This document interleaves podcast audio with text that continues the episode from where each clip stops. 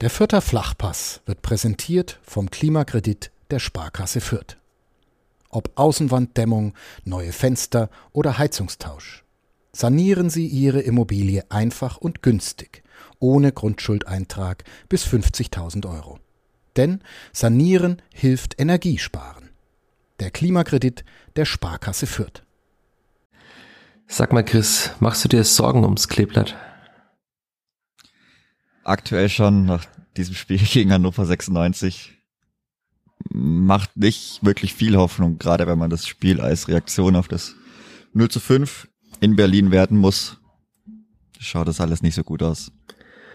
Ja, das fand ich auch sehr erschreckend. Branimir Gotha hat ja in Berlin gesagt, dass die Mannschaft die ganze Woche über eine Reaktion zeigen müsse und dann vor allem auch im Spiel ein ganz anderes Gesicht zeigen müsse. Davon war jetzt nicht allzu viel zu sehen von diesem komplett anderen Gesicht. Ne?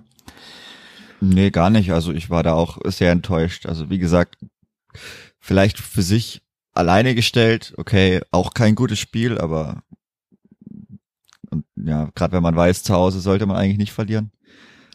Aber ansonsten, also eben weil ich es auch als Reaktion auf dieses 0 zu 5 in Berlin werten möchte und werten muss eigentlich. Und wenn man dann denkt, was nach zwei Wochen dann passiert, muss man schon schauen, dass man da irgendwie wieder in die Spur findet.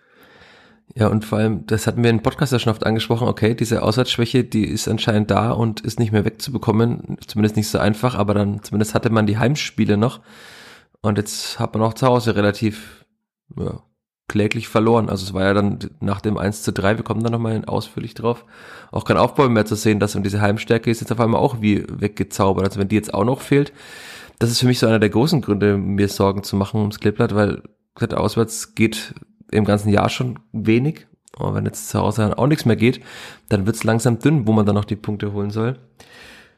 Klar, auch jetzt der Start. Vier Spiele, äh, fünf Spiele sind gespielt, vier Punkte aus diesen fünf Spielen, heißt vier von 15.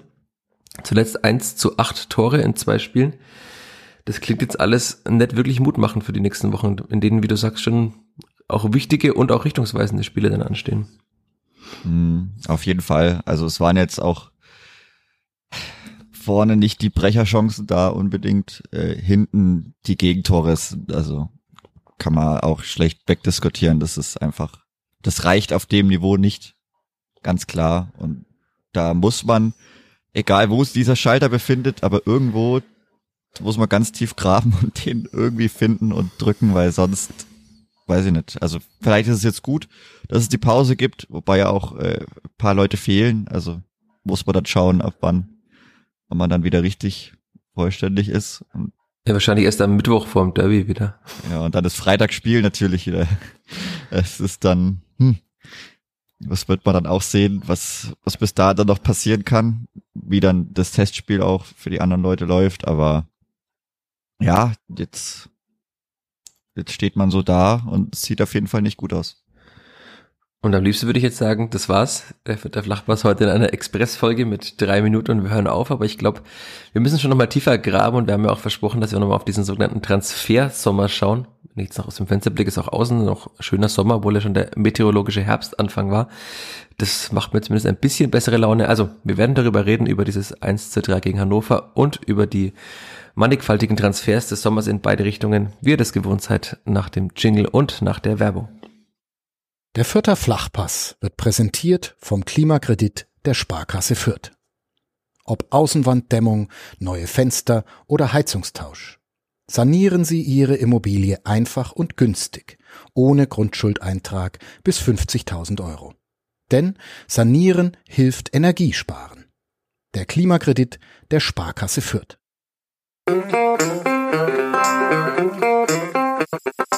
Vierter Flachpass, der Kleeblatt-Podcast von nordbayern.de. Herzlich willkommen zur 146. Folge des Vierter Flachpass zu einem, ja, man muss es fast schon so sagen, Brennpunkt nach dem fünften Spieltag. Das sind jetzt keine sonderlich schönen Aussichten für diese Folge, aber wir müssen natürlich auch dieses Spiel und wie gerade schon besprochen, den Transfersum analysieren. Das sind wir, nämlich Chris Sehm. Hallo Chris. Servus Michi. Und meine Wenigkeit Michael Fischer, der auch in dieser Woche ja die ne, undankbare Aufgabe hat, durch diesen Podcast zu führen. Aber ne, wir versuchen es mal und wie die Rückmeldungen zeigen, hilft es ja auch manchen, die nicht ganz so einfache Lage beim Kleeblatt vielleicht ein bisschen besser verdauen zu können. Deswegen werden wir auch in dieser Woche versuchen, alles so gut es geht aufzuarbeiten. Chris, lass uns beginnen mit diesem Spiel und mit dem Blick auf die Aufstellung. Was hast du gedacht, als du die Startelf gesehen hast? Mm. Ja, also erstmal hat man ja sehr schnell erkannt, dass wieder eine Viererkette gab, was ja dann auch durchaus zu erwarten war. Also das war jetzt vielleicht nicht die große Überraschung. Dann gab es aber vor diesem Sonntag dann doch irgendwie so ein paar Spekulationen, wer kann jetzt in der Abwehr spielen, wer ist fit, wer bei wem reicht's vielleicht doch nicht. Und ja, dann war es schon irgendwo mh, je nachdem, was man jetzt da erwartet hat und von wem man ausgehen konnte, wer nicht spielt. Also bei Lukaita war das ja auch schon öffentlich kommuniziert worden. Wir haben es ja am Freitag auch gesehen, dass er gesehen, ja. nur individuell trainiert hat noch, also zwei Tage vor dem Spiel. Das ist da schwierig, dass er nicht so gut aussah.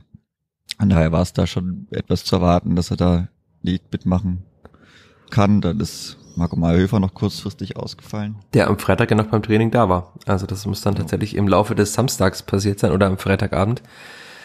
Hieß ja auch in der PK, er sei sehr kurzfristig mit einem Virus ausgefallen. Also natürlich dann auch maximal bitter. Und dann war er bestimmt auf der Gamescom, weil ja nach der Gamescom alle immer mit Viren ausfallen. Boah, ich glaube jetzt nicht, dass Marco Mayhofer auf der Gamescom so viel Zeit verbringt, so wie ich ihn ah. kennengelernt habe in den letzten Jahren. Weiß man nicht. Nee, glaube nee, ich nicht. aber es ist auch sehr schade, dass er dann noch ausgefallen ist. Aber in der Innenverteidigung hatte man dann eigentlich äh, trotzdem noch so, ja, das Pärchen, das dann vielleicht übrig bleibt. Hat es dich überrascht, ähm, wenn wir gerade beim Innenverteidiger-Pärchen sind, dass Maxi Dietz wieder starten durfte und Damian Michalski nicht? Hm. Hm. Oder meinst du, es war auch ein bisschen äh, den Spieler äh, wieder vers zu versuchen, ihm Selbstvertrauen zu geben nach diesem Spiel in Berlin? Wahrscheinlich, aber stimmt, ja. Ich würde wahrscheinlich trotzdem meistens irgendwie dann das so aufstellen, weil ich weiß nicht, irgendwie Damian Michalski. Hoffentlich findet er wieder da zurück zu seiner Form, aber ja, stimmt, hätte man wahrscheinlich auch aufstellen können. Oder sogar eine Dreierkette mit Fuß, ja. was dann leichter ist, wenn Gideon Jung auch mit dem, also mit dem rechten Fuß auf links spielen muss. Deswegen kann das schon sein, dass man da versucht hat, irgendwie noch einen, also im eigenen Beibesitz dann äh, sicherer zu sein, bevor man jetzt dann Gideon Jung auf der linken Position mit dem rechten Fuß hat und rechts dann Damian Michalski hat, der sehr gern sehr interessante Dinge mit dem Ball anstellt. Von daher hat man da vielleicht auch die etwas größere Ballsicherheit gewählt. Und dann hat äh, der Linksverteidiger hätte dann womöglich Luca Itters sein können. Zumindest sah es ja so im Training aus am Freitag noch, als sie sich aufgestellt haben. Da hätte es Usama Haddadi sein können, der dann aber auch wegen eines kleinen Faserrisses ausfiel. Seine zweite Verletzung innerhalb kürzester Zeit, was auch nicht gerade gut ist wahrscheinlich. Und dann musste er musste tatsächlich ja dann spielen. Kerem Cialanolo, von dem Alexander Zorniger vergangene Woche noch sagte, dass er defensive Schwächen hätte, an, an, denen er arbeiten muss. Das klang jetzt danach, als ob er demnächst in der Startelf stehen wird. Aber jetzt musste er spielen und man hat dann auch im Spiel gesehen, warum, ne? warum diese defensiven Schwächen äh, immer wieder öffentlich kommuniziert werden. Ja, das sah nicht gut aus. Der ganze Auftritt hat mir nicht wirklich gefallen. Ansonsten auch bei Luca Itta ist dann auch so eine Sache, mal wieder mit der Viererkette spielt äh, ja, also spielt er dann linker Innenverteidiger oder spielt er dann wirklich Linksverteidiger? Weil als Linksverteidiger hat er eigentlich, naja, lang genug Zeit gehabt, nicht so wirklich überzeugt. Wäre dann auch interessant zu sehen. Also würde mich dann schon interessieren. Ich würde vielleicht, wenn dann alle fit sind, ja, äh, vielleicht Haddadi da links stellen, wenn er denn dann wieder gesund ist. Und dann mit Luca Itta der linken Verteidigung versuchen und ja, vielleicht Gideon Jung auf rechts. Aber das ist natürlich auch so eine Sache. Also Luca Itta, für ihn ist ja dieser linke Innenverteidiger in der Dreierkette die beste Option. Also das hat man auch in der Bundesliga schon gesehen. Ja. Also das wäre dann schon auch eine interessante Sache. Aber ja, ich denke, Cananolo ist jetzt erstmal dann vielleicht ein ganz guter Einwechselspieler. weil er, wenn er dann eingewechselt wird, vielleicht noch andere Aufgaben für den Rest des Spiels dann noch hat und dann nach vorne antreiben. Ja, also halt zumindest gute Flanken bringen kann vielleicht. Ja, ansonsten war das jetzt nicht so kein vielversprechender Auftritt. Wenn wir dann auch, also wir können das ja einfach auch verweben, dass wir jetzt so große Blöcke haben, dann können wir doch hier gleich schon mal über die Kaderplanung, glaube ich, sprechen, über den Kader über dieser Saison, dass es bislang jetzt, also wir reden jetzt über viele verschiedene Namen, überzeugt hat bislang keiner, ähm, dass es nicht gelungen ist, den Abgang von Marco Jon schon mal aufzufangen, ne, auf der linken Seite. Ja. Also, ja. Das, das kann man jetzt festhalten nach fünf ja. äh, Zweitligaspielen und sechs Pflichtspielen. Marco Meyerhöfer ist ja die Notlösung und ist halt bis jetzt die beste Lösung. Das ist natürlich, naja, kann man, kann man eigentlich auch so stehen lassen und sagt dann eigentlich schon viel bisher. Man müsste jetzt vielleicht Usama Haddadi nochmal 90 Minuten dann da, da sehen, aber ansonsten ist es irgendwie gefühlt leider so, dass die Notlösung Marco Meyerhöfer da die beste Option ist bisher. Und dann sieht man auch, warum er auch defensiv, also warum er gespielt hat. Ja. Dass er defensiv die Aufgaben da durchaus besser löst. Noch dazu, weil er ja auch, was wir auch schon öfter besprochen hatten und deswegen nicht allzu breit treten müssen, ja auch im Aufbauspiel, wenn das denn funktioniert beim Kleeblatt, ja auch eine wichtige Rolle einnehmen kann. Und das hat Cialanolo auch jetzt nicht unbedingt gebracht. Und gesagt, die Flanken, also es gab eine gute Flanke von Kerem Cialanolo, das war die auf Tim Lemperle, da kommen wir gleich nochmal drauf vielleicht. Die kam wirklich gut, aber ansonsten waren die jetzt auch nicht äh, wahnsinnig gut, die Flanken. Also es war eine gute Flanke, glaube ich, im Spiel. Ja. Jetzt sind wir schon dann ins Spiel reinkommen, oder willst du noch über den, den Rest der Aufstellung sprechen? Aber der war ja sehr erwartbar. Gab ja keine über. Also ja. glaube sonst nix. Dann, wenn Mark Meyerhöfer nicht kann, dann spielt Simon Asta rechts und das ist dann eigentlich auch schon die ganze Geschichte. Und die, den, den Sturm fandest du auch so erwartbar, oder? Also spätestens nach der PK dann schon, ja. Ja. Dann gehen wir doch ins Spiel rein und können erstmal über zwei Kleeblattchancen sprechen. Und zwar zwei Schüsse von Branimir Gotha. Allerdings keiner, der zu wirklicher Gefahr führte. Ein Schuss aus der Distanz nach acht Minuten und ein Freistoß, der aber dann doch deutlich über die Latte ging. Sah wahrscheinlich erstmal knapper aus, wie das laute Oh im Stadion äh, zu vermuten ließ. Das waren jetzt keine riesen Chancen, würde ich mal sagen. Äh, Im Kleber dann ja gern darüber gesprochen wird, dass man jetzt sich auch Chancen erspielt habe. Aber also auch diesmal hatte man ja wieder mehr Chancen als Hannover, aber die Chancenqualität fand ich jetzt nicht so berauschend, die auch in Berlin ja nicht wirklich berauschend. Also außer der Chance von Julian Green in Berlin war jetzt da nicht viel dabei, was wirklich gefährlich war. Und auch in dem Spiel war jetzt nicht wirklich viel gefährlich. Und dann stand es ja schon schnell 0-1. Was hast du dir gedacht, als du diese Szene von der Nordtribüne aus gesehen hast? War ja direkt Scheiße. vor deinen Augen. Ja noch schlimmer war es 0-2. Das war wirklich schlimm, weil das ging dann wirklich direkt vor meine Augen rüber von der anderen Seite. Aber da auch das 0-1, also maximal Begleitschutz, teilweise auch nur halbherziger Begleitschutz von Karim Cananolo. Also den muss man da schon auch nochmal leider negativ hervorheben. Also er macht ja zuerst ja, einfach ja völlig nichts. falsche Bewegung. Ja, er macht erstmal, genau, er macht, oder er macht nichts, kann man auch sagen. Er macht nichts. Sodass dem ja auf Nielsen spielen kann im Strafraum der aber auch nicht wirklich bedrängt wird von Gideon Jung. Also da kann man schon auch, auch wenn man Angst hat, an Elfmeter zu verursachen, das war einer der möglichen Erklärungsansätze von Julian Green für das zu passive Verteidigen im Strafraum, weil ja die Gegner schon immer im Strafraum waren bei den Toren. Und dass er gesagt, er glaubt, dass manche Spieler womöglich Angst habe, da einen Elfmeter zu verursachen, aber dass es eigentlich gar nicht so weit kommen darf, dass der Ball da im Strafraum ist. Und das war ja in dem Fall nur so, weil Kerem Canolo das Yannick dem eben ermöglicht hat, da genau in den Strafraum zu spielen. Also er hatte komplett freien Passweg in den Strafraum dann geht den Junge auch zu weit weg und legt er wieder raus. Und ja, ich weiß nicht, was Karim Cianolo dann da macht. Also jeder, der das Spiel nochmal sehen kann, würde ich mir nochmal anschauen. Ich hatte ja auch geschrieben, das könnte in jedes Lehrvideo kommen, auch wenn es böse klingt, aber wie man es dann am besten nicht machen sollte. Also er trabt dann da so zurück, parallel zur 16er Linie. Und, aber er sprintet nicht, er geht nicht raus und übt keinen Druck auf, auch außen aus. Also was er da gemacht hat, ich weiß es nicht. Es sah jetzt nicht gerade vielversprechend aus und auch nicht so, als ob da, was nicht, ein Verständnis wäre für Defensive. Also das hat mir da wirklich komplett gefehlt. Und in der Mitte kommt dann Maxi Dietz ja auch noch viel zu spät gegen Nicolo Tresoldi. Und auch da, man braucht nicht übers Alter reden, weil Nicolo Tresoldi müsste zwei Jahre jünger sein als Maximilian Dietz. Also Das ist dann keine Altersfrage, sondern einfach eine Qualitätsfrage. Wenn halt der Jahrgang 2004 gegen Jahrgang 2002, ja, so müsste es sein, äh, das Tor schießt, dann ist halt einfach der Jahrgang 2004 einfach besser. Klar ist der Stürmer da im Vorteil, weil er vielleicht einläuft, aber das kann man schon auch deutlich besser verteidigen. Also gesamt kann man das im Kollektiv einfach viel besser verteidigen. Und es war natürlich, hat man auch gemerkt im Stadion schon ein merklicher Stimmungsdämpfer. Also weil alle dachten, jetzt wird alles anders nach diesem 05 in Berlin, nach der versprochenen äh, Reaktion. Und dann wurde halt so gar nichts anders. Und sechs Minuten später, du hast gerade schon das 0-2 angesprochen, wieder nicht wirklich gut verteidigt, wieder maximal halbherziger Begleitschutz, wie du sagtest. Einmal am Strafraum entlang, diesmal auch, also Robert Wagner fleht ein Duell, dann will Maxi Dietz rausverteidigen, kommt aber auch gar nicht in den Zweikampf gegen Tresoldi, der fand ich schon ein sehr gutes Spiel gemacht hat. Vor allem dafür, dass er so jung ist noch. Und dann ist jetzt die Frage, ist es von Simon Aster nicht gut genug verteidigt oder ist es einfach sehr gut von Derek Köhn gemacht, dieses 0-2? Mhm. Ich denke, Simon Aster kann schon auch vielleicht ein bisschen näher dran stehen, aber ansonsten, also von Derek Köhn kennt man das ja. Kennt man das ja, kennt man solche Schüsse und Tore ja schon.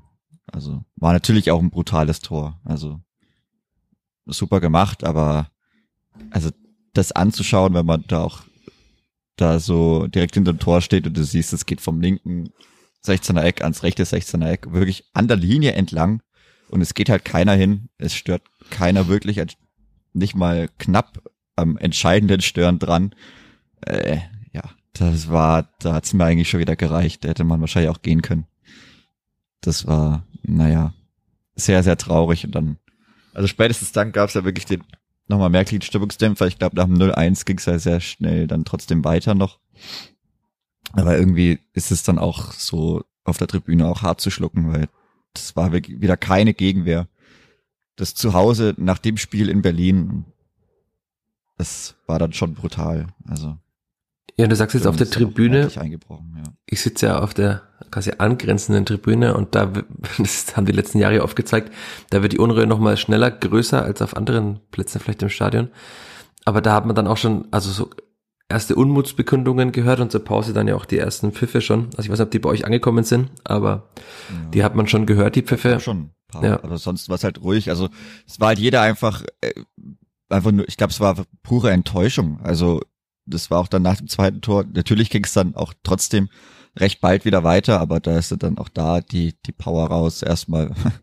Und jeder nimmt sich da auch vielleicht persönlich andere Sachen vor. Jeder erwartet sich da irgendwas. Man hat dann auch das nächste Spiel schon ein bisschen im Kopf und denkt, ja, also heute heut muss schon, weil sonst mit dem Gefühl möchte ich dann nicht in die Pause reingehen und dann, wenn es dann so schnell wieder 0 zu 2 steht und auch wie die Gegentore gefallen sind und man das halt dann leider in dem Sinn dann äh, genau vor der Nordtribüne noch die Tore fallen und man dann so nah dran ist, das tut halt dann doppelt weh, wenn das in, äh, in dem Sinn deinem Tor vor der Stimmungs vor dem Stimmungszentrum da zweimal so einschlägt, das ist dann schon ein relativ tiefer Schlag. Und es ist doch schon auch in Anführungszeichen schlimm, dass es am fünften Spieltag schon die ersten Pfiffe gibt. Also das gibt mir so böse Erinnerungen an eine Saison, die ich eigentlich verdrängt hatte. Ja, es ist gefühlt sich fühlt sich gefühlt wirklich wieder so an. Also es fühlt sich ähnlich an wie vor einem Jahr.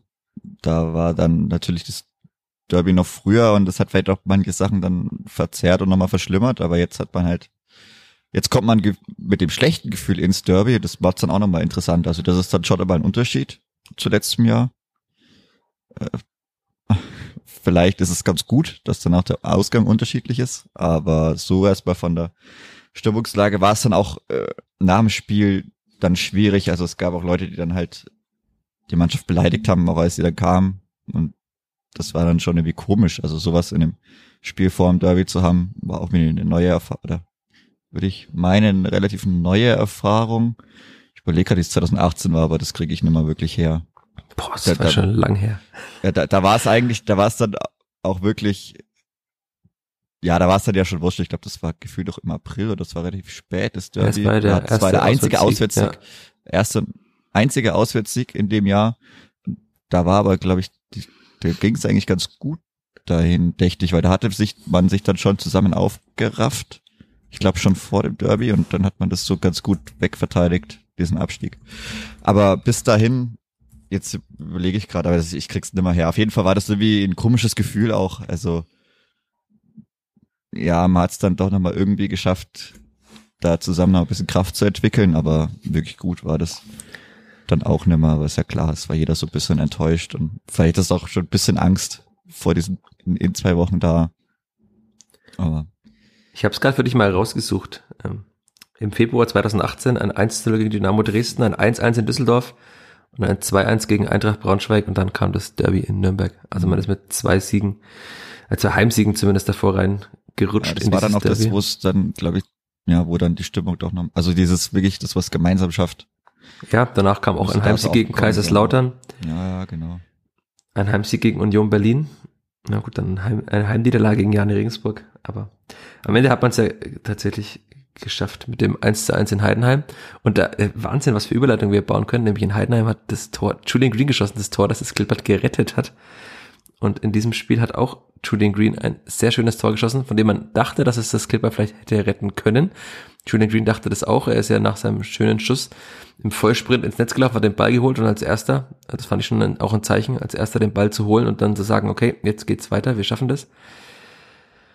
Ja, sieben Minuten später, Einwurf für Hannover 96.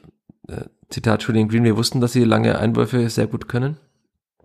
Ja, wussten offenbar nicht alle in der Mannschaft oder sie wussten nichts mit der Information anzufangen. Das war schon sehr ernüchternd. Das war dann ja eigentlich auch, also Julian Green sagt, das war der Knackpunkt, das war ja dann einfach die Entscheidung dieses Spiels, dieses 1 zu 3 in der 57. Mhm. Minute. Ja, also sie wussten es in dem sind wahrscheinlich schon, weil Tim Lemperle ja den Einwurf mitverteidigt hat. Ja, aber das Kopfballduell also, verloren hat. Aber das Kopfballduell verloren hat, ja, aber immerhin als Stürmer da am eigenen 16er zumindest versucht hat, mit zu verteidigen und dann, ja, also auch, auch dieses Tor auch von weit weg, das mit anzuschauen, reicht es dann einem auch irgendwie, weil das ist wieder gegen, gegenwehrlos, also gegenwehrlos. Und ja, das, keine Ahnung, das sind so, momentan fühlt sich einfach nicht gut an. Und da auch wieder Maxi Dietz, irgendwie, ich weiß nicht, er, er schimpft nach dem Gegentor, weil er steht im freien Raum. Also ich weiß nicht, ob das der Gegenspieler also wie die Zuteilung genau war, ob es der Gegenspieler von Robert Wagner war, Marcel Halzenberg, keine Ahnung. Ähm, auf jeden Fall sehen beide nicht gut aus. Es geht jedenfalls keiner von beiden zum Ball. Also Dietz beschwert sich dann am Ende, vielleicht war es dann nicht sein Gegenspieler, wenn er sich beschwert, aber das sah erneut dann kollektiv von der Verteidigungsarbeit nicht wirklich vielversprechend aus. Und Alexander Zorniger hat danach ja auch gesagt, er fand das Zweikampfverhalten seiner Mannschaft in den Torsituationen nicht zweitligatauglich. Das ist ja schon eine mhm. sehr harte Aussage eines Trainers. Nach fünf Spieltagen. Nach fünf Spieltagen. Ja. Und dann ist ja eigentlich nichts mehr passiert. Also das fand ich dann, weiß nicht, ob es dann erschreckend ist oder vielleicht einfach auch menschlich nach diesen beiden Spielen und nach diesen beiden Spielverläufen, dass dann einfach 35 Minuten lang einfach gefühlt nichts mehr passiert. Also ich habe meinen Spielbericht geschrieben und dann so alle sieben oder acht Minuten entweder kam ein Wechsel oder ein Schuss von Dixon Abiyama, der weit vorbeiging, aber viel mehr ist eigentlich nicht mehr passiert, ne? Nee. Also wenn man über die Qualität spricht, die man von der Bank bringen kann, was ja auch immer hieß in Stürmern, man hat ja dann tatsächlich äh, mit fünf Stürmern insgesamt gespielt, plus Branimir Gotha, aber ein Tor hat halt keiner gemacht von diesen Stürmern. Was ist das größere Problem? Ist es der Angriff oder ist es die Abwehr? Oder ist einfach beides ein großes Problem? Bei 1 zu 8 in zwei Spielen sieht's, glaube ich, überall beschissen ausgefühlt. Also, ja, vorne ist mit, ist es auch zu wenig. Also, wie gesagt, ja, man schießt vielleicht oft, aber wird auch oft geblockt oder der Ball kommt nicht mal aufs Tor. Äh, das reicht auch nicht, die, die Qualität auch. Also der Kopfball von Nemperle ist, wenn Ron Robert Zieler nicht weghechtet, dann geht der Ball eben nicht ins Tor. Und das ist dann einfach auch zu wenig. Also wenn man dann vielleicht schon nicht die Vielzahl an Großchancen hat, dann muss die eine, die man gefühlt hat, die muss dann halt eben sitzen. Hat Alex Zorniger ja auch gesagt, die Megachance muss er machen. Ja, und ansonsten, man kann sich nicht, man wird sich nicht darauf verlassen können, dass Julian Green da jede Woche so ein, so ein Strahl raushaut. Also, wie du hast ja auch gesagt, das hätte so ein Hallo-Wach-Moment eigentlich sein müssen. Gerade zu Hause, wenn du auf, also auf, auf das Tor so ein Tor schießt, hat auch nochmal viele Lebensgeister geweckt. Und, aber direkt danach gab es ja auch zwei Riesenchancen für Hannover. Also ist ja nicht so, dass man dann wirklich da so richtig zurückkam, aber da wurde gefühlt noch das Tor bejubelt. Da war dann Cedric Teuchert im Abseits gestanden und hat natürlich die Chance auch vergeben, wobei er, also Urbik da schon klasse gehalten hat, wie schnell er da unten war. War schon bockstark. Und dann kann kurz darauf Teuchert ist dann nochmal durch, durch die letzte Kette, also fast. Und das kann, ja, also diesen, dieses wirklichen, ja, die fünf Minuten, die waren dann schön, solange sie da waren, aber ansonsten war da ja nicht viel und die letzten zehn oder vielleicht zehn Minuten in der ersten Halbzeit oder fünf, die gut waren. Und ansonsten sah das ja auch nicht nach einem Heimspiel aus. Also da wurde ja nicht wirklich Druck, richtige Druckphasen entwickelt. Ja, so hat man da ein bisschen ja, aufgegeben. Mein Hannover ist natürlich auch keine Laufkundschaft, die machen das schon auch nicht schlecht, die haben es dann auch mit Ball gut gemacht, aber sie waren auch nicht mehr gefordert und haben dann ja auch, mussten ja auch selber nichts mehr nach vorne machen und dann ist es relativ unspektakulär dann zu Ende getrudelt.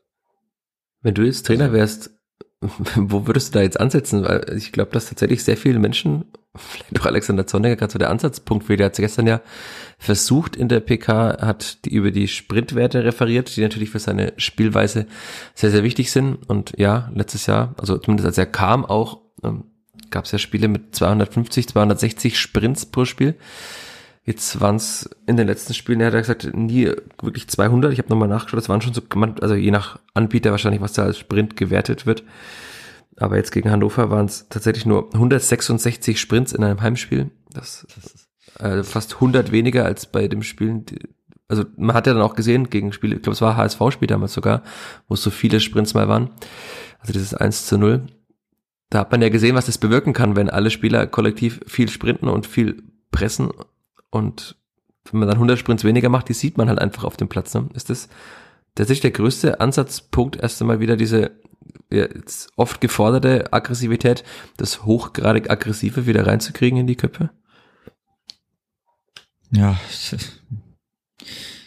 aber über was redet man da nach fünf Spieltagen? Also ja, über die eigentlichen Basics der Spielweise. Das ja, hat Alexander Zorniger auch das gesagt. Das ist ganz, ganz große Problem. Also, boah, das ist ja dann auch die Frage, also was, was macht die Mannschaft, was kann die Mannschaft, was will die Mannschaft, was will sie vielleicht nicht? Also man, langsam muss man sich dann vielleicht schon auch die Frage stellen, wo, wo ist da der Schlüssel oder wo ist da das Problem? Weil, also die Anforderungen sind jetzt erstmal nicht die allerschwierigsten, glaube ich, für das, also die, die Grundanforderungen für das Spiel. Ich glaube, die kann jeder nachvollziehen. Das ist ja tatsächlich. Dann aber so, so gar nicht mehr sieht, ist dann schon ja. erschreckend. Also da muss man sich dann eben fragen, also warum ist das so? Und wie entwickelt sich das dahin, dass man ja auch weiß, ich kann damit erfolgreich sein, aber irgendwie kriege ich es so gar nicht umgesetzt. Also nicht mal, dass es so ein bisschen hakt, sondern wenn es dann so gar nicht klappt, dann muss man sich schon fragen, wie kommt es dazu? Also es war nämlich gegen St. Pauli auch nur 187, da hat man natürlich etwas abwartendere Spielweise gehabt, aber man erkennt da schon ein Muster. Also in Kiel waren es zumindest mal 200, in Berlin auch 200, also auswärts waren es anscheinend noch mehr. Aber trotzdem ist es ja weit entfernt von diesen Werten. Wie du sagst, die Spielweise ist keine, die, glaube ich, ein Fußballer intellektuell überfordern sollte. Also es ist kein Positionsspiel aller De Zerbi bei Brighton, ja, ja. Oder ist es auch jetzt kein wahnsinnig krasses Ballbesitzspiel. Das, da könnte man auch noch drüber sprechen, über diese Abläufe im Ballbesitz, weil man die eigentlich auch nicht mehr so gut erkennt. Mhm. Also irgendwie erkennt man so gerade gar keine Identität mehr. Also wenn halt die Identität nicht mehr Ballbesitzspiel ist, sondern sie ist in erster Linie erstmal aggressiv arbeiten und dann, hat Zornige auch immer gesagt, dann kann man schon auch mit dem Ball viel Gutes anstellen mit dieser Mannschaft. Aber wenn halt irgendwie beides gar nicht mehr da ist, dann ist natürlich die Frage, was ist das Klippert im September 2023 überhaupt noch? Also, und tatsächlich ist es, finde ich, höchst problematisch, wenn die Spieler ja anscheinend, also so wirkt zumindest auf mich außen, zweifeln an der Spielweise. Also, weil sonst würden sie es ja einfach umsetzen. Es kann nicht an mangelnder körperlicher Fitness liegen am fünften Spieltag der zweiten Liga. Und wenn man die Vorbereitung gesehen hat, dann sind die Spieler auch fit. Also daran liegt's nicht die sind jetzt nicht müde, sondern das ist tatsächlich eine entweder ein Wollen oder ein Nicht-Können, weil man in irgendeiner Form, was hat, mental blockiert ist. Aber eigentlich ist die Vorgabe eine ganz einfache und die setzt einfach niemand oder kaum jemand um. Und das fängt ja dann tatsächlich ganz vorne bei den Stürmern schon an. Das hat man in den letzten Wochen auch immer wieder so mal mehr, mal weniger deutlich als Kritik gehört von Alexander Zorniger, dass auch die Stürmer nicht aggressiv genug anlaufen. Und da muss man leider auch sagen, wenn es dann wieder Richtung Kaderplanung gehen, auch die Stelle, die Stelle oder die, die Position, die Wertigkeit, die Ragnar Ache hatte, hat man auch bislang nicht ersetzen können. Das hat Sonja gestern ja auch indirekt gesagt, dass er Ragnar Ache die so 36 Sprints hatte er, glaube ich. mal in dem Spiel. Also, dass, dass so ein Wert halt bislang keiner von den Stürmern erreicht. Und dann stellt sich auch die Frage, Tim Lemperle sollte es wahrscheinlich sein, sollte der Ersatz sein, aber sowohl in der Luft als auch vom Anlaufen und vom Sprinten ist das halt nicht. Also ist es bei ihm dann auch eine Kopfsache? Also weil von seiner Statur, von seiner Physis müsste das ja eigentlich auch drin haben, dass er, er ist groß, er ist eigentlich auch, dachte man, Kopfball stark. Er ist eigentlich auch schnell, aber irgendwie sieht man davon auch gar nichts mehr jetzt. Ja, man kann es nur hoffen, dass es so ist. Also ansonsten ist es ja ganz, ganz düster. Also hoffentlich findet er das irgendwo und muss es dann auch irgendwie rauskitzeln, wobei das ja dann halt die Frage ist, also wenn dann erstmal meine die Anforderung ist, ich muss viel die Gegner ansprinten, dann ist das ja schon was, also das vergesse ich eher nicht so leicht in dem Spiel. Also wenn ich jetzt halt irgendwie acht Laufwege mir laufen muss, äh, mir merken musste, das ist schon mal was, wo ich dann vielleicht, okay, irgendwie, das hatte ich jetzt nicht mehr so ganz da, weil es wie drei Aufreger gab und dann ist das weg. Aber also die Anforderung ist ja, wie gesagt, ist ja jetzt keine, also ja, die ist vielleicht nervig, aber ansonsten ist es ja was, wenn ich das weiß, dann, also klar, dann ist wieder die Frage, welche Qualität habe ich in meinem Anlauf und in meinen Sprints, aber auf die schiere Anzahl zu kommen, ist ja einfach nur eine Sache des Wollens. Weil ich kann immer sprinten, ich gibt auch genügend äh, Zeiträume wahrscheinlich, in der ich den Innenverteidiger oder dann, keine Ahnung, was der Auslöser ist, den Außenverteidiger ansprinten kann, um da Druck aufzubauen. Und wenn das halt dann nimmer kommt, diese Werte, dann ja, oder vielleicht mal nicht wirklich kam, dann ist halt muss Schwierig. man eine Lösung dafür finden. Ja, aber es ist ja, wie gesagt, also die Anforderung ist ja, oder wenn sich der Trainer dann auch über die Anzahl dann vielleicht auch stark definiert, dann ist es ja jetzt nicht so schwer. Also das ist jetzt auch keine Vorgabe, die ich dann vergesse. Also wenn ich halt vielleicht die achte Passstaffette, die ich im Training am Mittwoch eingeübt habe, in der 60. nimmer weiß, gut, ist dann vielleicht so, dass ich die Option dann nimmer gerade präsent habe am Anfang der Saison. Aber wenn es halt heißt, ich soll 25 Mal oder 30 Mal pro Spiel sprinten, dann tut es bestimmt weh und ist unangenehm, aber da kann man sich schon dazu bekommen, also oder sein Körper dahin bekommen und sein Kopf. Und dann ist es eine Sache des Wollens, weil ein anderes Hindernis gibt's eher nicht. Also ich kann dann tief sprinten, ich kann auf dem Verteidiger sprinten, ich kann beim Konter zurücksprinten, was weiß ich, es kennt man ja auch, also von Ragnar Achitter, von ganz vorne mit ganz nach hinten bei den Kontern. Da hat er sich, glaube ich, auch schon bei den äh, lauter Fans beliebt gemacht damit. War bei seinem ersten so, Einsatz gleich, weil er einen ja, Konter unterbunden sowas, hat. Und sowas, das weckt natürlich aus Stadion auf und bringt da Feuer mit rein. Hm, aber solche Aktionen allgemein, die da richtig Feuer reinbringen, was ja auch am Anfang so war, also gegen Bielefeld oder, oder gegen Ham, gut, Hamburg, da habe ich dann nur noch mal anschauen können, aber das ist ja eine begeisterte Spielweise und das weckt dann auch das Stadion auf. Egal wie es steht, weil wenn du dann merkst, okay, die feuern und feuern und feuern, dann ist es, dann vergisst du das auch ganz schnell, dass du zurückliegst. Also mir geht's halt zumindest so, wenn dann was abgeht, was abgeht, was abgeht, dann ist mir das halt wurscht. Oder dann schau ich mal wieder hoch denke mir, oh, warte, irgendwie habe ich das gar nicht so im Gefühl, dass wir jetzt zurückliegen oder so. Aber wenn es halt dann dauert und statisch ist und so richtig, ja, nicht wirklich viel passiert, dann ist das so ein Trübsal, dass sich, glaube ich, überall dann so mit reinschleicht. Und da, da fehlt halt auch dann ganz klar die Reaktion, also auch in der Intensität, die dann alle mit ansteckt. Und dann ist natürlich auch so, wenn es dann unten nicht läuft, dann läuft es außenrum nicht so wirklich und dann wird's da trist und und dann ist das, glaube ich, auch was, was sich gegenseitig dann verstärkt. So ein Gefühl von irgendwie wird es wieder nix und ganz komische, traurige Spirale, aber. Ja, dann entsteht ja genau diese Tristesse, die man gestern beobachtet hat. Also ich fand die schon ein bisschen erschreckend und wenn man das so den Blick auch weitet, hat es ein bisschen so einen Flair gehabt vom Bundesligaspiel gegen Bochum, fand ich. Also da war das auch ähnlich, dass so alle das so, ja, aber also es war, es war ja keine, keine laute, laute, na sagen wir mal, keine, keine Wut, die das sich irgendwie so entladen hat. Es war kein Gebrüll, sondern es war so eine schockierte Stille, dass alle weiß nicht, es irgendwie nicht fassen konnten, was da gerade schon wieder passiert ist. Und das ist natürlich, also wenn man so in die letzten zwei Jahre gesagt, die hätte ich gerne verdrängt, zurückdenkt, dann gibt mir das kein gutes Gefühl. Und es wirkt jetzt ja bislang auch nicht so, als ob es da tatsächlich auf dem Platz auch jemanden gäbe, der da wirklich groß vorangeht. Hat der Alexander Zorniger auch vor dem Spiel gesagt, dass es Spieler geben muss, die Branimir Gotha in Anführungszeichen, ich paraphrasiere, in den Arsch treten, wenn es mal nicht läuft oder die seinen Platz einnehmen. Auch in dem Spiel ist es ja für Branimir Gotha wieder nicht wirklich gut gelaufen. Und das war wieder, also abgesehen von Julian Green, der wieder mal der beste Vierter war, aber sonst von Dennis Sabini zum Beispiel, den hat der Alexander Zorniger auch namentlich erwähnt als einen, in den er da große Hoffnungen setzt. Der ist bislang jetzt auch noch gar nicht angekommen in dieser Mannschaft, ne? Nee, also den hat es natürlich auch hart, hart getroffen mit dem, mit dem ersten Spiel, aber puh. Aber es ist jetzt ja auch schon wieder ein bisschen her. Also hat er ein Spiel ja, ja. aussetzen müssen und hat dann eigentlich wieder gespielt. Und seitdem findet er aber gar nicht mehr zurück. Nee, findet nicht wirklich rein. Jetzt sollte natürlich auch schlecht. Aber irg irgendwie muss man ja einen Turnaround dann schaffen. Also ja, wie schafft man den denn jetzt? Das ist die Frage. Ja, ich würde noch jemanden holen oder mindestens einen Charakterspieler auf der Linksverteidigerposition, der schon mal in Fett war, der weiß, wie Derby geht. Ansonsten. Willst du den Namen nennen, damit sich alle an dir reiben können? Ach, ich glaube den Namen. ich glaube, Nico Gieselmann ist doch ganz gut bekannt in Fett. Der hat noch keinen Vertrag. Das ist auch jemand, den kannst du morgen holen und zwei Wochen und dann reicht zu 50 Minuten. Das ist aber jemand, bei dem es am Arbeitsethos nicht scheitert. Der weiß, worum es geht, glaube ich auch nicht ganz dumm ist und der weiß, worum es hier geht, der auch die Spielverhandlung immer verfolgt hat und auch die Derbys immer angeschaut hat und irgendwas, also Leute, an, die da vorangehen, auch auf dem Platz oder gerade auf dem Platz, die fehlen und zu jemanden würde ich holen und ansonsten, ja, mit der Innenverteidigung ist dann auch die Frage, also der Trainer hätte ja schon noch äh, eine Kante gefordert.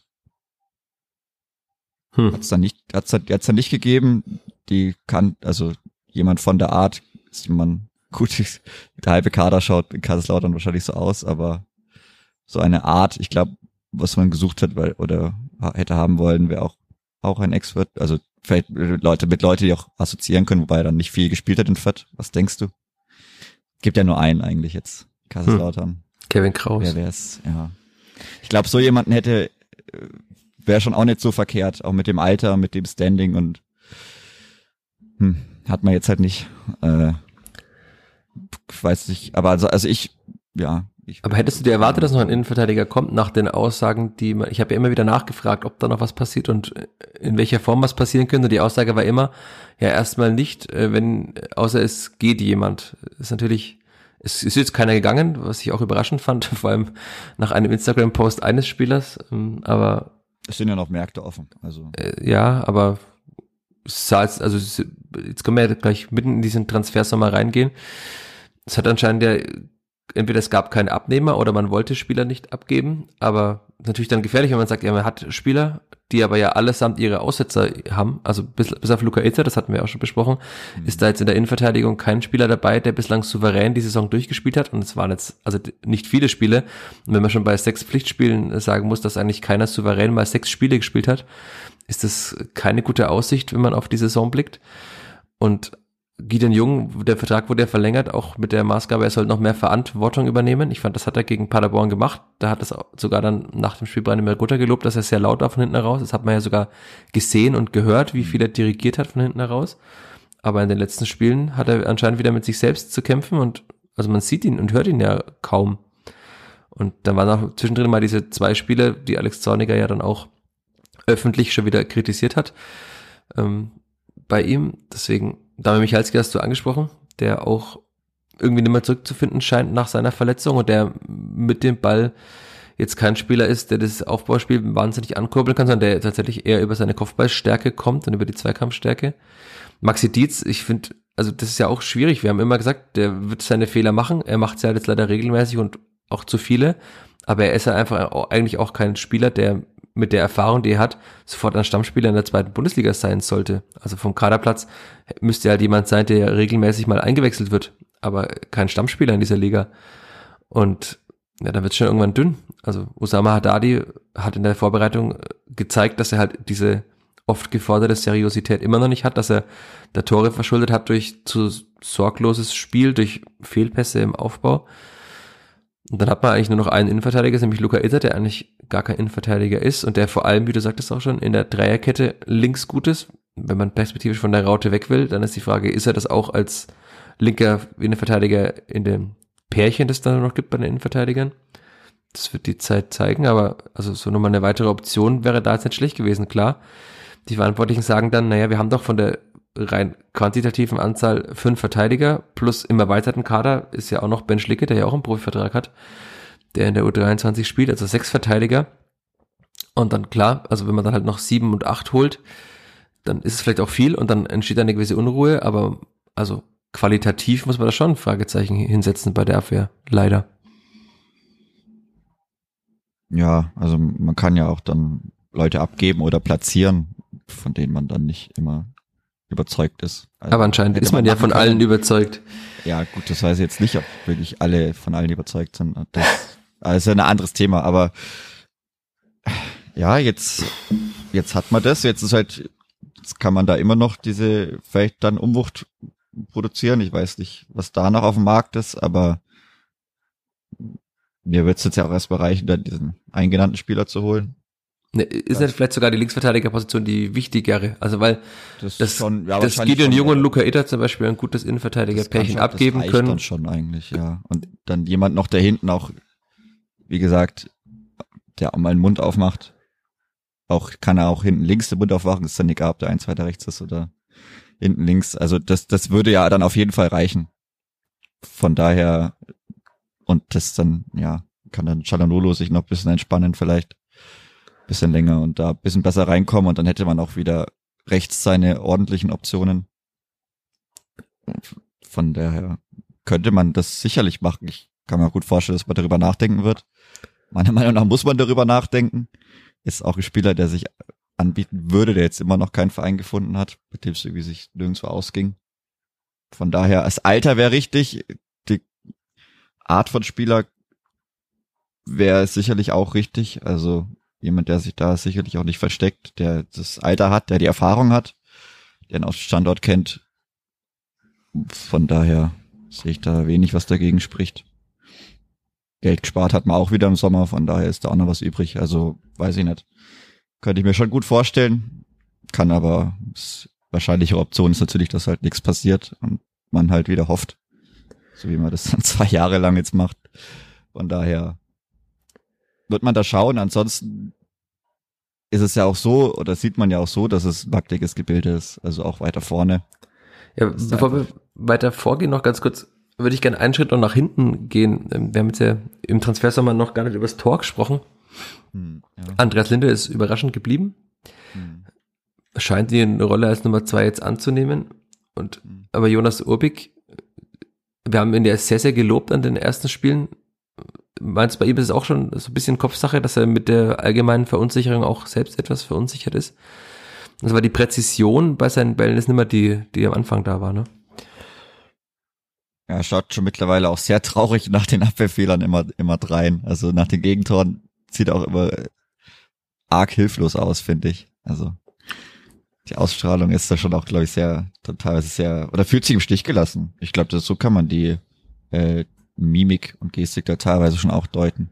Oder hat vielleicht auch einfach solche Augen, die das dann gerne ausstrahlen. Aber dass er ein sehr guter Torwart ist, ich glaube, daran braucht man trotzdem keine Zweifel haben. Aber für so einen 19-Jährigen ist es natürlich dann schwierig, wenn du immer solche Gegentore kassierst, wo du auch nichts machen kannst, weil sie auch sehr schnell dann, ich glaube, vielleicht ein Stück weiter noch mehr frustriert, weil du dich unbedingt natürlich auch beweisen willst, dich zeigen willst und älterer Torhüter dann vielleicht besser damit umgehen kann, weil er weiß, gut, in der Situation mache ich halt nix. Und vielleicht beschäftigt es dann einen 19-Jährigen noch mal ein bisschen mehr, der dann umso mehr zeigen will, dass er es ist und was er kann. Und das heißt, wir sind wieder bei dem Punkt der Chancenqualität, äh, die zu hoch ist. Die also zu hoch, ja. ja. Also ich habe dir gestern eine Statistik geschickt von den offiziellen Bundesliga-Statistiken. Ist Jonas Urbig bei den eingesetzten 22 eingesetzte Torhüter insgesamt, also das sind natürlich zum Beispiel Nico Neidhardt bei Rostock, äh, der wird nicht viele Spiele, ich habe jetzt nicht im Kopf, wie viele Spiele hat, aber da spielt der Markus Kolke nicht immer. Aber von den Spielern, die immer spielen, er ist auf Platz 18 von 22 eingesetzten Torhüter bei den abgewehrten Schüssen mit sieben abgewehrten Schüssen. Das war ja das, was wir am, am Saisonbeginn besprochen haben, dass er eigentlich gar nichts halten musste. Und anscheinend bekommt er jetzt halt nur noch Schüsse aufs Tor, die halt auch schwierig zu halten sind. Also ist dann auch wieder eine ungute Gemengelage. Also weil wenn du dich halt gar nicht auszeichnen kannst, wenn dass er Bälle halten kann, hat er ja dagegen Teuchert gezeigt. Ähm, du hast es vorhin angesprochen. Aber das ist halt eine Statistik auch, die jetzt ja, nicht wirklich mutmachend ist. Für ihn auch nicht, der wird die auch kennen, nehme ich mal an. Ja, sicher. Ja, und wenn man halt in sechs Spielen sieben Bälle hält, ist es nicht viel. Klar, er muss in den ersten drei Spielen gefühlt keine halten und die, die halten hätte sollen, die waren schwer, weil es ein Elfmeter war und dann halt das andere Tor noch in Kiel. Ja, aber hat sich das Kleber da jetzt verbessert im Tor, deiner Meinung nach, über den Sommer? Eine lange Gedankenübertragung. Vom rein Torhüterspiel vielleicht schon. Ja. Verschlechtert wahrscheinlich nicht. Also zumindest hat man sich in der Gesamtheit äh, im Tor, würde ich fast sagen, verbessert, wenn Andreas Linde Nummer zwei Fall. ist. Ja, Also weil wenn, an, gesagt, ich, wenn Jonas Urbig ausfallen sollte, hat man da jetzt einen Torhüter, von dem man weiß, dass er ein solider Zweitligatorwart sein kann, dass er auch mit dem Fuß eigentlich gut ist, wenn er das Selbstvertrauen hat. Die Frage ist, ob er das halt hat, wenn er wochenlang auf der Bank sitzt, aber zumindest hat man mal einen Torhüter als Ersatztorwart, den man auch wirklich ohne Ängste ins Tor stellen kann und weiß, der wird jetzt nicht jedes Spiel patzen. So blöd das klingt, aber es ist halt leider passiert bei Leon Schaffran. Und das ist ja auch ein Zeichen, dass er jetzt halt die Nummer drei noch ist intern und dass er halt eigentlich, also er ist halt noch da, um zu trainieren, aber er wird ja eigentlich keine Spiele machen. In der U23 spielt Semir Kaimakci oder am Wochenende hat Dimitrios Kumas gespielt. Ich hoffe, er wird so ausgesprochen. Und dann wird Leon Schaffran halt die Saison noch da sein, dann wird er wahrscheinlich einfach gehen danach. Ähm, Mhm. Auch bei ihm hätte ich mir gedacht, dass er sich vielleicht eine neue Aufgabe sucht, aber ja. anscheinend quält ihm in Fürth. Auch als Nummer drei. Dann gehen wir einmal vor die Abwehr, die Sechserposition. Auch da war Mhm. ja ein Spieler zu ersetzen, der beim, kommen, äh, beim letzten Gegner gespielt hat, also zumindest äh, nicht jetzt spielt, aber er hätte spielen können. Max Christiansen ist nicht mehr da. Man hat das aufgefangen mit Orestis Kiyomozoglu am 7.7. da hat man ihn verpflichtet. Und jetzt muss man sagen, in sechs Pflichtspielen hat er bislang fünf Minuten gespielt. Das ist jetzt auch keine naja, ich habe vorhin gesagt, das Wort mutmachende äh, Zahl, glaube ich, genannt. Das ist komisch irgendwie. Also Alexander Zornig hat ja gesagt, man, man baut auf die Länderspielpause. Aber wenn man halt den einzigen gelernten Sechser im Kader in der Länderspielpause zum ersten Mal wirklich einsetzen kann, sieht man ja, wohin das jetzt geführt hat. Ne? Also auch mit seiner Erfahrung als einziger Sechser hätte er wahrscheinlich auch vorher schon helfen können.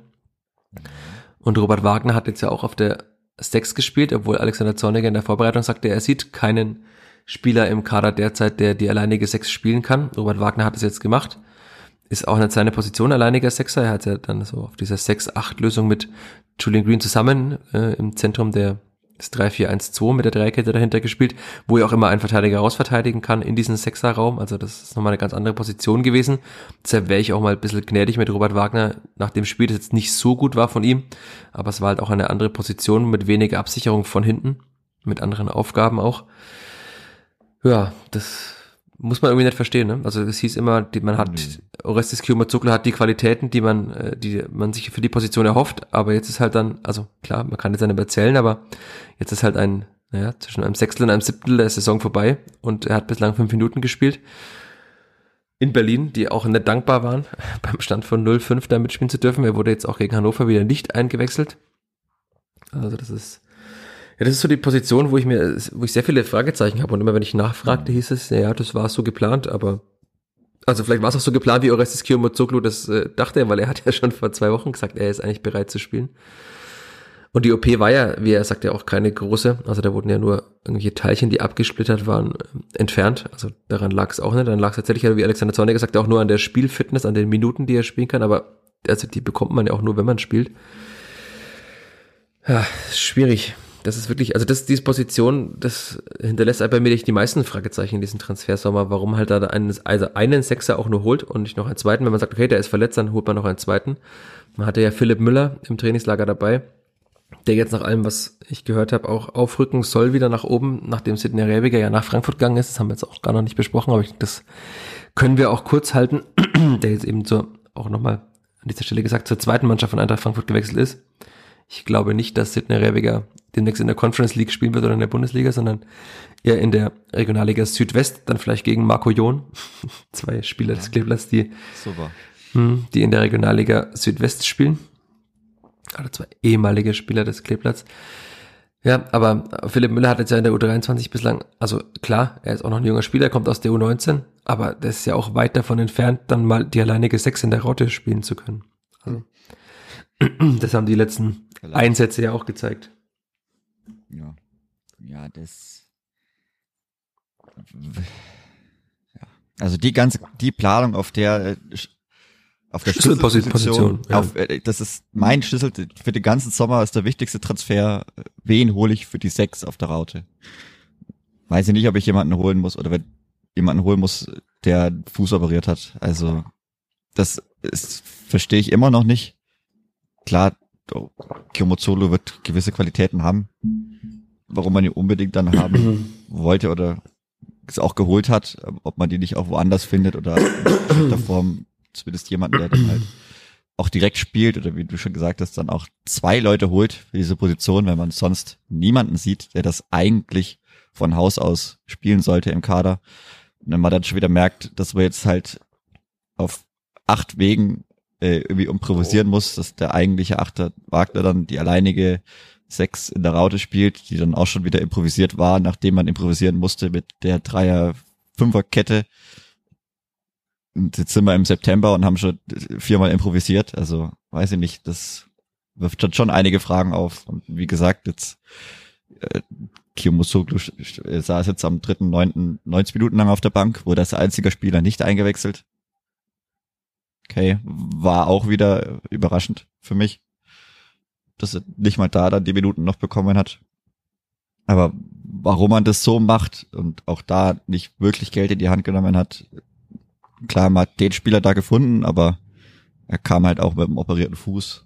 Äh, hat die ganze Vorbereitung verpasst, das Trainingslager verpasst, äh, bis ins Spinning. Ja. Er ist Platzrunden gelaufen ja, Platzrunden. Er hat eine schöne Aussicht auf das Bergpanorama. Schön, das ist toll. Vielleicht hat er auch ein bisschen bessere Sauerstoffkonzentration gehabt, was weiß ich. Also Höhentraining absolviert. Aber äh, ja, es ist für mich nicht nachvollziehbar, warum man da wirklich die, die Schlüsselposition, auch die vom Trainer Schlüsselposition, also ausgerufene Schlüsselposition, beziehungsweise das weiß man ja in der Raute, wenn du da nur einen Sechser hast, das muss halt sitzen. Weiß nicht, ob das dann der Transfer ist, der dann sofort sitzt. Also ist er ja nicht. Kann man ja auch sagen. Also ja, und die Frage ist ja auch, wie schnell das jetzt dann ist. Also, okay, ja, er kann in der Länderspielpause jetzt ein mal Testspiel machen mit wahrscheinlich noch zehn anderen Spielern, die da sind. Weil viel messen ja nicht mehr da, wenn wir gleich noch über die Größe des Kaders auch sprechen. Und dann wird er da vielleicht mal eine Halbzeit spielen, würde ich tippen. Und, oder vielleicht mal 60 Minuten. Aber dann ist ja noch lange keiner, der in der Startelf spielt. Also ich, meine Prophezeiung von der Startelf im Derby, ich glaube, die wird nicht wahr. Also zumindest würde es mich sehr wundern, wenn er jetzt in zwei Wochen plötzlich von 90 Minuten auf der Bank zu 60 bis 65 Minuten Startelf kommen würde. Und das ist dann schon, ja, also ich habe es schon fast schon wieder verdrängt, weil das jetzt, er ist ja gefühlt gar nicht präsent als Spieler, aber hm. das war ja immer, ja, die Maßgabe war ja von Alexander Zorniger eine ganz klare, dass er, in Hamburg hat er das ja gesagt, ähm, er will ein, ein glaub, aggressiven Balleroberer war es. Äh, das sollte Robert Wagner sein, aber ganz klar ausgewiesen, auch von Alexander Zorniger als Achter. Also einer der beiden Achter, in der, dann vielleicht auch in der Raute, sollte eben neben Julian Green noch Robert Wagner sein. Und dahinter war ein Sechser, der ja eigentlich Max Christiansen hieß. Offenbar ging man ja in 14 lange davon aus, dass Max Christiansen bleibt, obwohl es dieses ganze Wirrwarr ja monatelang gab. Und eigentlich, also für mich war da klar, dass der nimmer in Fürth bleibt, wenn er das so lang schon aussitzt. Und dann hat man eben Guillaume Zuglo geholt, aber klar, man hatte da vorher eigentlich auch mit Sebastian Griesbeck noch einen zweiten Sechser. Also es ist ja nicht so, dass man jetzt dann da einen Sechser abgegeben hat und einen geholt hat, sondern man hat ja eigentlich zwei Sechser abgegeben, auch wenn der eine am Ende als Innenverteidiger gespielt hat, aber während der vergangenen Saison hat auch Griesbeck mal als Sechser gespielt. Ich erinnere mich an Spiele, die nicht so schön waren in Regensburg mit der Doppelsechs Christiansen Griesbeck. Aber ja, ähm, das, das hinterlässt sehr, sehr viele Fragezeichen auf dieser Position und auch die Frage ist tatsächlich, also es ist ein ehrenwertes Anliegen, junge Spieler fördern zu wollen, aber wenn man halt bei diesen jungen Spielern sieht, dass sie in der Regionalliga bislang jetzt auch nicht sonderlich auffallen, also Philipp Müller gegen Hauptstadt am ersten Spieltag, haben wahrscheinlich mehr Menschen als sonst gesehen. Das war kein guter Auftritt. Derzeit ist er ja verletzt auch. Und es ist halt am Ende dann auch ein Wettbewerb. Also man kann halt immer sagen, naja, wir wollen halt junge Spieler fördern, deswegen muss man Geduld haben. Ja, was ist ein Wettbewerb? Und es wird auch nicht einfacher, junge Spieler zu fördern, wenn die Stimmung umschlägt. Also stellen wir uns nur vor, das Derby geht verloren oder das Jubiläumsspiel zum 120. Geburtstag der Spielvereinigung gegen den KSC wird auch kein gutes. Ja, dann wird die Stimmung keine allzu positiv mehr sein, mit dann vielleicht vier oder fünf Punkten nach äh, sechs oder sieben Spielen. Also das ist kein Umfeld, in dem man als junger Spieler gerne spielt. Man merkt ja jetzt schon, dass die Verunsicherung eine große ist. Alexander Zornig hat schon zweimal gesagt, es sieht nicht nach sonderlich breitem Selbstvertrauen aus. Das heißt, er übersetzt, dass die Spieler verunsichert sind. Und auch in Fürth, in dem vermeintlich ruhigen Umfeld, dass alle Spieler und alle Berater immer betonen, dass man in Fürth sich ja so gut entwickeln kann im ruhigen Umfeld. Dieses ruhige Umfeld wird es ja nicht mehr geben, wenn man noch zweimal verliert. Also das ist ja auch klar.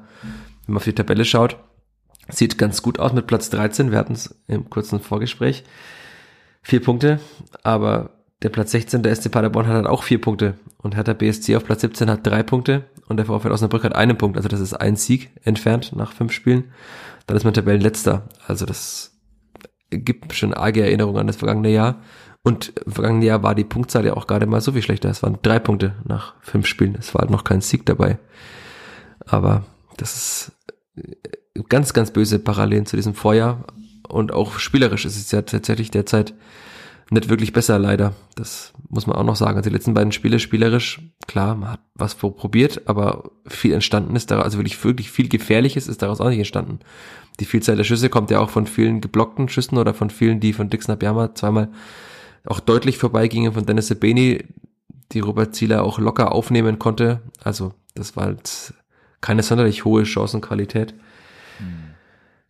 Ja, Jetzt stehen wir da. Das Mittelfeld ist auch jetzt nach dem Abgang von Sidney Rebiger dünn besetzt, würde ich mal mhm. sagen, rein personell. Also man hat da dann auf der 8 Julian Green, Jermaine Consborough und Robert Wagner. Wenn sich einer oder zwei verletzen oder gesperrt sind und dass das passieren kann, hat man jetzt ja in der Verteidigung gesehen, dass da mal Spieler ausfallen können. Auch mal zwei gleichzeitig oder drei ausfallen können. Das sind zwar blöde Zufälle, aber also man wird durch die Saison kommen und nie einen Verletzten haben, das oder einen Gesperrten. Das lässt sich ja gar nicht vermeiden. Hat man im Aufstiegsjahr ja auch gesehen, wo man in der Abwehr dann wieder improvisieren musste.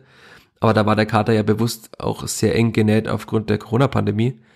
Und dass man jetzt den Kader wieder so bewusst eng näht und die Gefahr eingeht, dass halt genau sowas passiert, was jetzt passiert, dass man halt mit einem, Inf äh, einem Linksverteidiger, von dem man weiß, dass er noch nicht so weit ist, Startelf zu spielen, Startelf spielen muss, muss man, glaube ich, nicht verstehen. Also, und das Geld ist ja auch faktisch da. Also das zeigen die, die Ergebnisse der letzten Jahre, dass Geld da ist. Das, der Verkauf von Jamie Leveling hat er in die Bilanz also des abgelaufenen Geschäftsjahres reingezählt erst, weil er ja nach dem 1.7.22 ging. Man hat jetzt auch wieder ein Transferplus erwirtschaftet, mit unter anderem dem Verkauf von Ragnar Ache, äh, von Tobi Raschel. Hm. Ragnar Ache hat man nicht verkauft. Also Tobi Raschel hat man auch verkauft. Ein Spieler, der in der Raute einem auch hätte viel geben können, aber natürlich in Lautern, also deutlich mehr Geld verdient. Das ist, glaube ich, klar, dass Lautern mit dem Investor dahinter deutlich mehr Geld zahlen kann. Aber da hat man jetzt noch drei Spieler im Mittelfeld. Das ist nicht sonderlich viel. Und es hieß ja, der Kaderplatz von Sidney Rebiger würde talentseitig weiter besetzt. Wir haben Samstag in der U23 geschaut. Also da gibt's mit Robin Littig vielleicht einen Spieler, dem man das derzeit zutraut, ne? dass er mal oben reinschnuppert. Hat dann auch in dem Spiel mit, mit dem Spielverlauf etwas überpaced, aber ansonsten. Ja, weil der Cheftrainer außen saß der, der wenigstens auch jemand, der dann, oder der das mal offensichtlich bewusst aufgenommen hat, auch so eine Information. Ja, so wirkte da, es. Ja, so wirkt es, also dass in dem Spiel dann sich extra, also dass extra äh, Portion Motivation dabei war und sich dann auch wirklich mal zeigen wollte. Wie gesagt, im Laufe des Spiels vielleicht etwas überengagiert, aber ansonsten auch mal schön, sowas zu sehen, dass wenn es so eine Info gibt, dass das auch Spieler durchaus mal auffassen und sich da mein Herz nehmen und da mal was versuchen. Aber ansonsten ist er jetzt auch im Mittelfeld jetzt nicht unbedingt da das Prachtstück, das da so raussticht bisher. Also, ja, man muss halt immer Julian Green wieder hervorheben. Das ist, also dass er ja, die Leistung auch konserviert hat. Achso, der U23 meinst du? Also nee, ja, auch, äh, ja, deswegen, also ja, Devin Angelberger ist noch da, aber ja, Zitat gut, Alex ja. Zorniger, der gefühlt kommt er von Verletzung zu Verletzung. Jetzt hat er sich anscheinend die Hand gebrochen, also. Fand ich jetzt auch bei der U23 jetzt.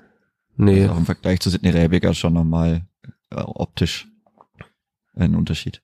Ja, und auch ansonsten gibt's da ja nicht viele Spieler. Also nee. zumindest keine der, also Santo Reyes ist zwar A-Nationalspieler der Philippinen, aber ja. körperlich in der zweiten Liga, wenn ich mir vorstelle, er müsste gegen Phil Neumann in den Zweikampf. Das ist ein leichtes Mismatch, würde ich tippen. Alles gebrochen danach wahrscheinlich. Ja, also und ja, in der U19 ist auch die Frage im, im Mittel, also in der U19 performen ja derzeit eher die Spieler, die ein bisschen weiter vorne aktiv sind, also Ademi Meri und Dennis Pfaffenroth vor allem. Wochenende 6 zu 0 Sieg im DFB-Pokal in der ersten Runde gegen Billstedt. Auch schön, dass man als U19 bis nach Hamburg fahren muss fürs Pokalspiel. Also Dennis Pfaffenroth gehe ich da mal davon aus, dass der auch im Laufe der Saison wieder nach oben rücken wird. Ademi Meri ist ja auch der jüngere Jahrgang der U19, aber der macht auch seine Tore, zwei schnelle Angreifer vorne drin, die aber auch körperlich natürlich noch äh, einiges aufzuholen haben. Also auch die gegen Phil Neumann, also das wäre schon eine, ein Knotzen gewesen, wie man in Franken sagen würde. Und, bei denen ist ja jetzt auch gut, dass sie auch bitte das U19 Bundesliga ja, genau. spielen sollen. Also da geht's ja dann auch wirklich um Minuten und auch um Bundesliga U19 Minuten. Und da braucht man jetzt, ich glaube ich auch, glaube ich auch nicht, dass da viele Experimente gibt mit, ja, die nimmt man dann zu oft mit hoch und dass sie dann Spiele verpassen. Also das kann man nicht vorstellen. Glaube ich auch nicht. Also weil man sieht ja gerade, dass es denen auch gut tut, auch in dieser läuft, ja. in dieser Konstellation auch zu spielen. Und es ist ja auch, hat Roberto Hilbert mir vor zwei Wochen gesagt, es ist natürlich auch ganz bewusste Entscheidung gewesen, dass halt dann Dennis Paffenroth auch wieder in der U19 weiterspielt und nicht in der U23. Hätte man ja auch machen können. Bei Ben Schlicke hat man das gemacht. Der ist jetzt fest in der U23, er spielt da. Aber auch in der, er hat in der Vorbereitung jetzt nicht äh, so gewirkt, als wäre er der Verteidiger, der jetzt dann in der Viererkette da den linken Innenverteidiger gibt. Also der ist da auch noch weit entfernt. Das ist ja auch klar. Er ist 17 Jahre alt. Das ist ja aber auch okay. Ja, eben. Ja, also, das ist, ja auch vollkommen okay. Wichtig, auch diese volle Saison, 25, 26, 30 Spiele, äh, Herrenfußball zu spielen. Da ist es dann erstmal wurscht, ob das dritte oder vierte Liga ist. In dem Alter, also dann mit 19 ist vielleicht wieder anders. Aber wenn er mit 17 da wirklich äh, 25 volle Spiele mindestens absolvieren kann, bringt ihn das auch sehr viel weiter. Also das ist ja auch erforscht.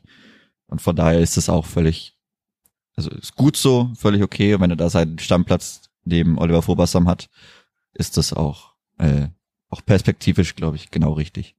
Den gäbe es auch noch als Innenverteidiger. Tja.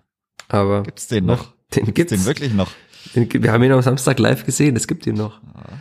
Die Frage ist nur, warum nicht woanders? Aber gut, äh, die Frage wird sich nie wieder aufklären lassen, glaube ich, warum Oliver Vobassam so gar keine Chance bekommt, trotz ganz guter Leistungen in der U23. Aber die, ich glaube, die Chance wird auch nicht mehr bekommen. Also wenn er sie nach den Leistungen, die er schon gezeigt hat, nicht bekommen hat, auch in der Vorbereitung nicht, dann wird es darauf hinauslaufen, dass der Vertrag einfach ausläuft und dann wird er sich einen neuen Verein suchen. Würde ich jetzt mal tippen. Deswegen müssen wir es auch nicht breit treten. Dann sind wir jetzt bei der Kaderanalyse eigentlich im Sturm angekommen. Da würde ich die 10 mal mit dazu zählen, weil Branimir Gotha eigentlich ein gelernter Stürmer ist.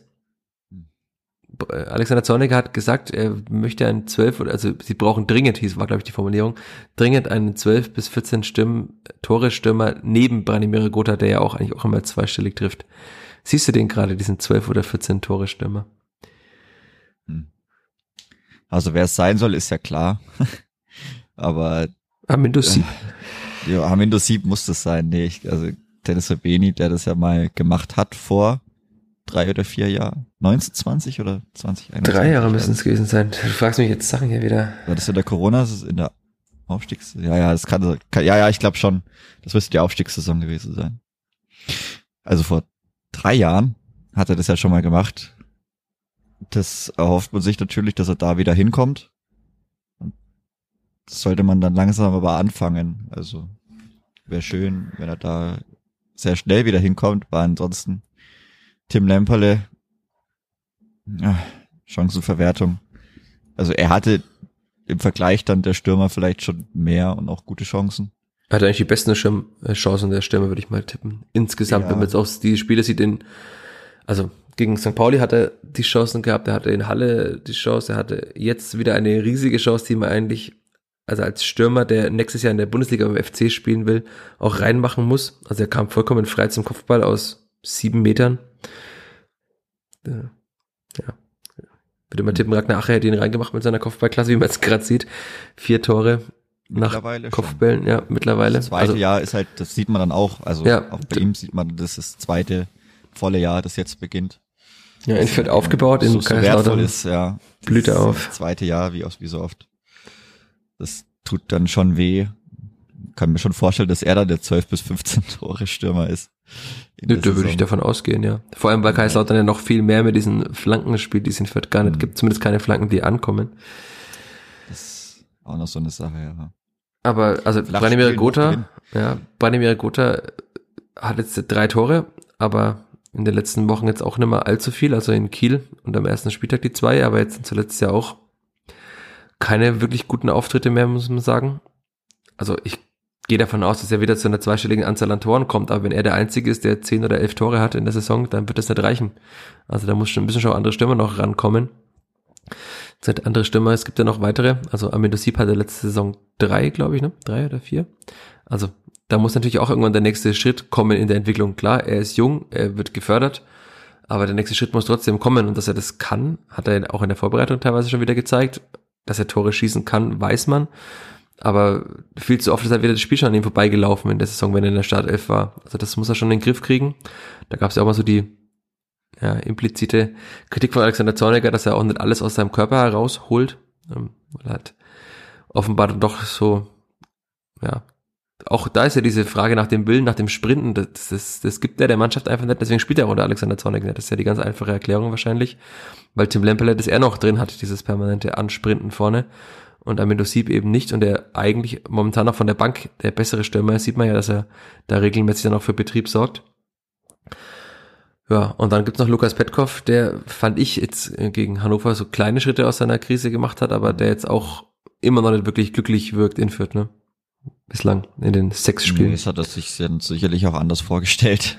Ich denke, das war dann vielleicht der Bruch schon gefühlt in der Vorbereitung. ersten Aufstellung. Ja, genau, die Vorbereitung. Eigentlich das Also in- Liverpool-Spiel. In, in Liverpool, ja genau. Also die Aufstellung zum Liverpool-Spiel war dann wahrscheinlich sein Bruch, weil ansonsten davor lief sehr gut. Also hat er auch gegen die unterklassigen Vereine in den Testspielen, hat er mir eigentlich gefallen.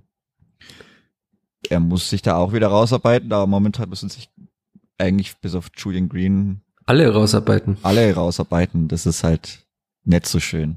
Also ich weiß, ja, die Diskussion mit, mit der Nummer 10, wo sie denn spielen sollte, ich glaube, die ist wahrscheinlich ausdiskutiert, aber da gibt es natürlich auch keine, ob- oder da gibt es ja auch keinen Druck oder irgend oder, oder auch Optionen. Also die einzige Option wäre dann Julian Green, aber ansonsten gibt es ja auch keinen, es gibt keinen Zehner im Kader. Also es gibt ja nur Lukas 10. Petkov vielleicht. Ach Der so, hat ja ja schon gut. gespielt. Ja, aber der war auch im Sturm eigentlich am besten. Von daher. Ja, Ja, aber so, also es gibt keine, es gibt keine Nummer zwei auf der Position 10. Also es gibt keinen Zehner. nö, Branimir Gutter Zehner spielt immer. kann. Genau, al- also es, ja, aber es gibt ja auch, wie gesagt, das ist vielleicht, wie es keine zweite Sechs gibt, so gibt es ja keine zweite Zehn. Also es gibt keinen ausgewiesenen Zehner, der jetzt Zehner ist. So. Das- Aber mein guter, guter verletzt sich eigentlich nie. Inshallah bleibt es auch so, aber ansonsten wird's dann halt auch wieder dünn, da muss man wieder improvisieren. Ich weiß auch nicht, was dann passieren würde, inwiefern man die Statik dann verändert, ob man dann Julian Ja. Green wieder vorzieht oder dann. Branimir Gutter hat ja ein Testspiel verpasst im Trainingslager. Da hat- konnte man das ja schon erkennen, wie gespielt würde. Da war Lukas Petkov auf der 10. Mhm. Petkov, Sebeni, Lemperle gegen den FC Zürich. Gut, das war dann aber noch Petkov in der guten Stimmung. Das Ja. auch ein Unterschied. dann teilweise auch schon wieder zwei verschiedene Spieler, aber äh, irgendwie muss man das in den Griff bekommen. Also jetzt ist es zum Glück noch früh genug in der Saison. Aber kann natürlich auch schlecht sein, dass es so früh in der Saison ist, weil man es halt nicht so richtig in den Griff bekommt. Aber ich denke, wir sind uns einig, dass die Kadergröße insgesamt schon ein Problem darstellt. Kritisch, ja. Also, weil man hat ja gestern jetzt schon gesehen gegen Hannover. Auf der Bank blieben zwei. Plätze frei. Ja. Ja. Und klar, es war beim Clipper tendenziell sind eher selten Spieler länger verletzt. Und das ist ja das Gute, das haben wir auch oft genug schon hervorgehoben. Aber es kann halt einfach passieren, dass das, und es kann auch mal eine größere Verletzung kommen. Davon ist man ja zuletzt auch immer ganz gut verschont geblieben. Aber das kann einfach passieren. Das kann ja auch einfach mal durch einen Schlag sein. Oder bei Marco Mayhofer hat man es gesehen, wie schnell das gehen kann. Und dann so, so wenig und gar keine Alternativen zu haben, ist schon kritisch. Also auch im Mittelfeld. Was passiert denn, wenn Julian Green und Robert Wagner mal ausfallen in dem Spiel? Was macht man dann? Also Beten. beten. Und dann muss Devin Angelberger spielen, wenn er gerade fit ist. Oder was macht man Oder dann? Dixon Abiyama auf der rechten Acht. Oder auf Hm. der linken. Na gut. Der ist ja auch noch da im Sturm, aber Die gibt's Ja. auch noch, ja. Ist Auch auch eine da- Frage, soll, sollte, also muss es ihn unbedingt noch geben in diesem Jahr? Ja, also ich hätte erwartet, dass er sich eine neue Herausforderung sucht Ja, oder man ihm eine. Herausforderung mit einer Laie anvertraut. Ähm, weil er wird ja jetzt eigentlich in der normalen Zeit nicht auf viele Minuten kommen. Also da gäbe es wahrscheinlich dann zwei Wechsel im Sturm. Die zwei Wechsel sind die anderen beiden Stürmer, die nicht spielen und er ist der fünfte Mann, hat Alexander Zorniger auch ganz klar gesagt, mit der Formulierung Sonderrolle oder Sonderposition, Sonderstellung. Also er wurde jetzt mal wieder eingewechselt gegen Hannover, aber auch das war jetzt ja, also als Stürmer muss man den Ball schon irgendwie mal aufs Tor bringen. Also ja, er versucht, er tut, das, aber das reicht halt nicht, versuchen und tun, um ein Zweitligastürmer zu sein. Ja, das heißt, wir hoffen jetzt einfach, dass diese Länderspielpause eine reinigende Wirkung hat, dass alle mal durchatmen können und dass dann das Derby erfolgreich verläuft, um danach einen Neustart zu wagen. Neustart Ja, am sechsten. Spieltag. Ja, Das ist die einzige Hoffnung. so kann es nicht weitergehen. Also, das ist, glaube ich, auch klar. Das muss sich, es muss sich auswärts ganz dringend was ändern. Ist da jetzt auch eine Sondersituation, Sonderspieltag. Ansonsten, das muss sich ändern und, und zu Hause, so wie gegen Hannover, kann es auch nicht weitergehen.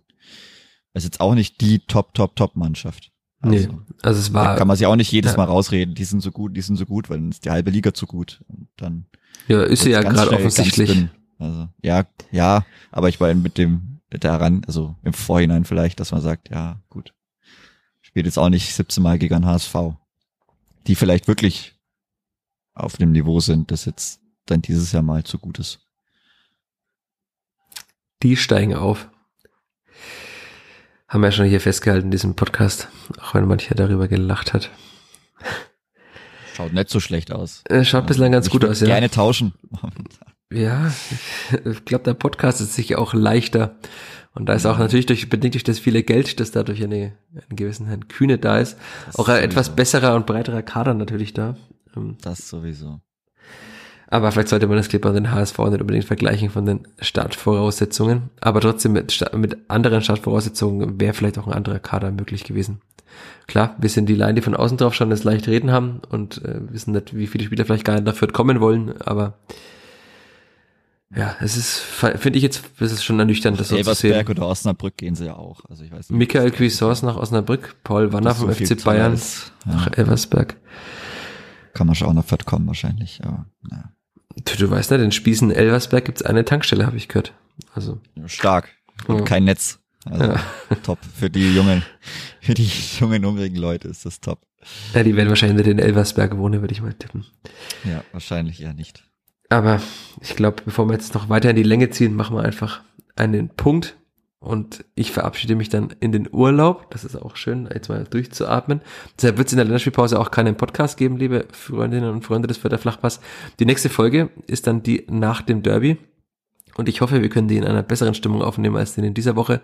Auch wenn es mir trotzdem Spaß gemacht hat. Danke dir, Chris. Ich habe zu danken. Und danke alle euch da draußen fürs Dranbleiben. Ja, wir haben vor der Aufnahme gesagt, diesmal wird's nicht so lang. Eine Expressfolge hat nicht ganz geklappt. Wir haben äh, die Thomas Gottschalk wetten das Überlänge. Aber die nachfolgenden äh, Sendungen werden sich jetzt nicht mehr verzögern. Wir machen einen Punkt und sagen Keine. bis demnächst. ciao, ciao. Ciao. Mehr bei uns im Netz auf nordbayern.de. What does innovation sound like? It sounds like the luxury of being in the moment with your customer, client, or patient. It sounds like having the right information right when you need it. It sounds like being at your best for your customers and your business. Thanks to Highland's intelligent content solutions that improve digital processes, innovators everywhere are able to do their thing better, whatever that thing is. Now, who doesn't like the sound of that? Highland, for innovators everywhere, visit highland.com.